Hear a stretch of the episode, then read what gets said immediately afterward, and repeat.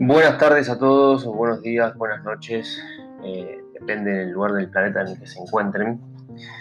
Mi nombre es Santiago, los voy a estar acompañando en esta nueva temporada, ¿sí? que se llama La ficha de producto perfecta para tu e-commerce. Bien, vamos a tratar de hacerlo lo más eh, resumido y directo posible para no tener que, que extendernos. Por lo tanto, vamos a empezar hablando de la importancia que tiene una ficha de producto en, nuestra tienda online, en nuestro e-commerce, más importante de lo que ustedes se pueden llegar a imaginar. ¿sí? Ficha de producto es una de las páginas más importantes de nuestra tienda online y muchas veces va a ser la que defina si un usuario va a terminar comprando o no comprando. Es decir, si un usuario se decide iniciar un proceso de compra, muchas veces tiene que ver con cómo le presentamos el producto a través de nuestra ficha de producto. ¿sí? Por eso es tan importante y, quiero, quiero hablar un poquito acerca del tema.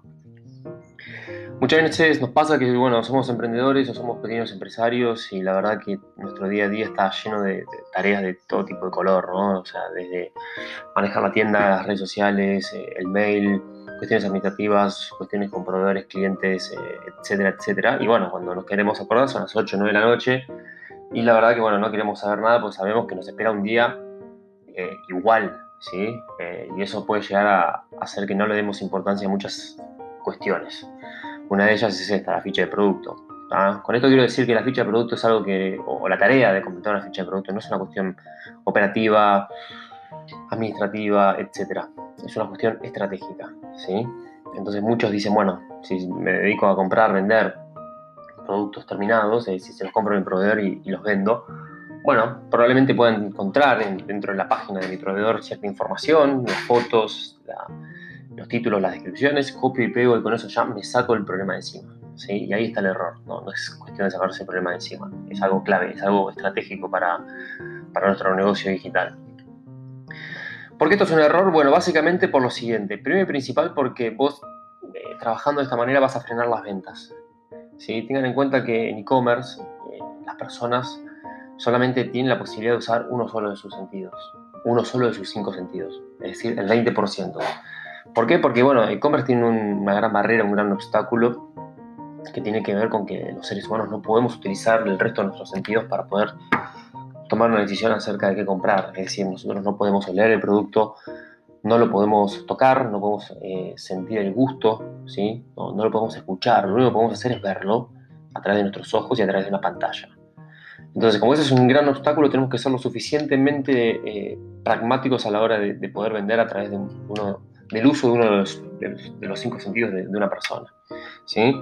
Por lo tanto, si yo no le doy bola a eso y lo primero que hago es subir una foto así nomás, o probablemente suba productos, productos que no tienen foto, o una foto de mala calidad, una foto borrosa, lo más probable es que esa persona que se encuentre con ese producto siga largo, ni lo vaya a mirar.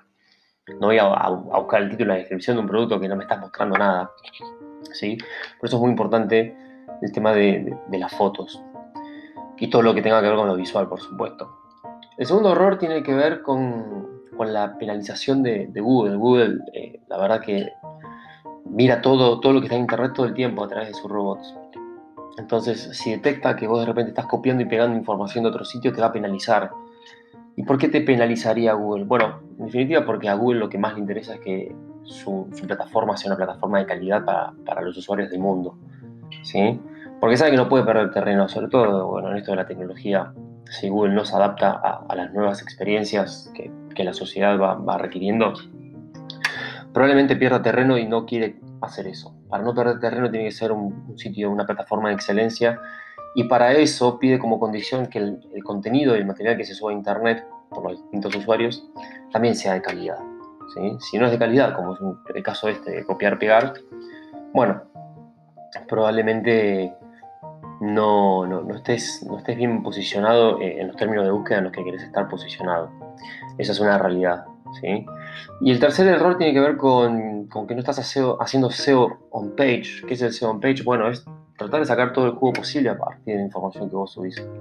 Entonces vos tenés la posibilidad de en la descripción poder poner un, texto, un párrafo más, más, más extenso y ahí sí, bueno, marcar en negrita las palabras clave con esto estamos matando dos pájaros un tiro, porque por, un lado le estamos dando comunicación al usuario, es decir, che, ten en cuenta que esto que yo te estoy marcando en el grito es algo que vos tenés que, tener en cuenta, que mirarlo. Y por otro lado, estoy diciendo a Google, fíjate que yo de alguna manera estoy buscando la posibilidad de posicionarme mejor porque el contenido que yo pongo en la descripción está bien diseñado, bien redactado, coincide con lo que yo ofrezco en mi tienda, coincide con lo que digo en mi blog, coincide con la, con la comunicación que manejo en las redes sociales. Eso, por el contrario, Google sí lo evalúa muy bien considera que es contenido original, contenido auténtico, contenido que tiene valor, entonces lo pondera bien, entonces a partir de ahí sí tenés la posibilidad de posicionarte mejor frente a esos términos de búsqueda. Por eso es muy importante darle bola a la ficha de producto, es decir, no es algo así nomás, no es algo caprichoso, no es algo arbitrario, es algo que nos sirve comercialmente y nos sirve mucho en cuanto a lo que es el posicionamiento eh, en los buscadores de Internet. Y luego vamos a hablar de cuáles son los elementos que compone una buena ficha de producto. Muchos de ellos ya lo hemos mencionado en el episodio anterior. Simplemente voy a hacer un, repaso. Bueno, ya habíamos hablado de las fotos, la importancia de las fotos, la importancia de que el título sea corto, sencillo, descriptivo. La descripción, es lo que venimos hablando, aprovechar la descripción para poder eh, posicionarnos mejor en Google. El precio que tiene que ser transparente y no tiene que haber ningún costo oculto a la hora de que el cliente eh, finalice el checkout. Por otro lado tenemos el stock. ¿sí? Eh, voy a decir algo muy breve acerca del stock. Muchos optan por mostrar el stock, otros no tanto. Luego, si, si cabe el tiempo, podemos hablar un poco de las diferentes estrategias de, hacer visible el stock o no, sus pros y sus contras. Hablamos de agregar la marca, sobre todo si tenemos una tienda que vende y ofrece eh, diferentes tipos de marcas para poder jugar con los filtros en la página de, categoría. Hablamos de las ofertas, los productos con eh, variantes y distintas alternativas. ¿sí? Hablamos también de la posibilidad de ser compartido en las redes sociales. Hoy eh, el botón compartir es, un botón casi automático. Eh, es importante que nuestra marca, nuestro producto vaya, se vaya compartiendo para generar interacción en nuestra cuenta tanto de Instagram como Facebook, eso también es, es muy bien ponderado. Eh, la, posibilidad de ofrecer productos relacionados, ¿sí? para hacer un poco de cross-sale o upsale, la posibilidad de reseñas y opiniones. Muchos, muchos eh, usuarios terminan eh, definiendo su compra a partir de lo que dicen del producto personas que ya lo han comprado. Tengan en cuenta que esta arma de doble filo puede llegar a ser buena si de repente tengo una sola opinión negativa de 20 positivas, o puede ser muy mala si tengo 5 opiniones negativas sobre un total de 10. Entonces, eh, eso puede llegar a ser, como les digo, un factor decisivo para un usuario que está pensando en comprarlo o no, o puede ser un factor totalmente eh, definitorio para no hacerlo. También es importante cuando estamos agregando una ficha de producto, obviamente, establecer a qué categoría madre y subcategoría corresponde ese producto para que a la hora de la navegación y a la hora de encontrar fácilmente para un usuario el producto lo pueda hacer a través de, del árbol de categorías. Y así hay, hay un montón de, información que podemos sacar acerca de la importancia de, darle vuelo a estos elementos. Hay muchos ejemplos de muchas tiendas que la verdad que funcionan muy bien, ¿sí? o sea, sin ir más lejos, el marketplace Amazon es eh, ese lugar en donde no hace falta que te vayas a ningún otro lugar de la web para poder sacarte una duda acerca de lo que vos estás queriendo comprar. Básicamente lo que está diciendo Amazon es eso, es la clave está en darle toda la información posible al cliente para que no tenga que salir del sitio. Salir del sitio debería ser algo prohibitivo porque, bueno, ahí probablemente como comprador te, te interrumpiste, te olvidaste, te colgaste. Toda la información tiene que estar ahí adentro. Por eso, a modo de conclusión, me parece clave que nosotros como emprendedores eh, y pequeños empresarios, a la hora de, ofrecer nuestros bienes y servicios en, Internet, nos tomemos el tiempo necesario para crear verdaderas fichas de producto.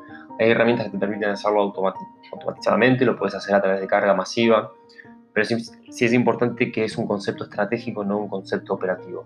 ¿sí? Una buena ficha de producto es, entre otras cosas muy importantes, la que determina si tu tasa de conversión va a ser mala o buena. Bueno, quería dejar por acá un, poco estos conceptos acerca de la ficha de producto, me parece interesante, me parece interesante que, todos eh, podamos verlo de esta manera. Y me despido hacia el próximo episodio. Y bueno, ya saben, me pueden hacer comentarios, escribir consultas, preguntas, podemos debatir, podemos subir un, tema para, hablarlo. Eh, y cualquier cosa me escriben. Les mando un saludo muy grande a todos. Adiós.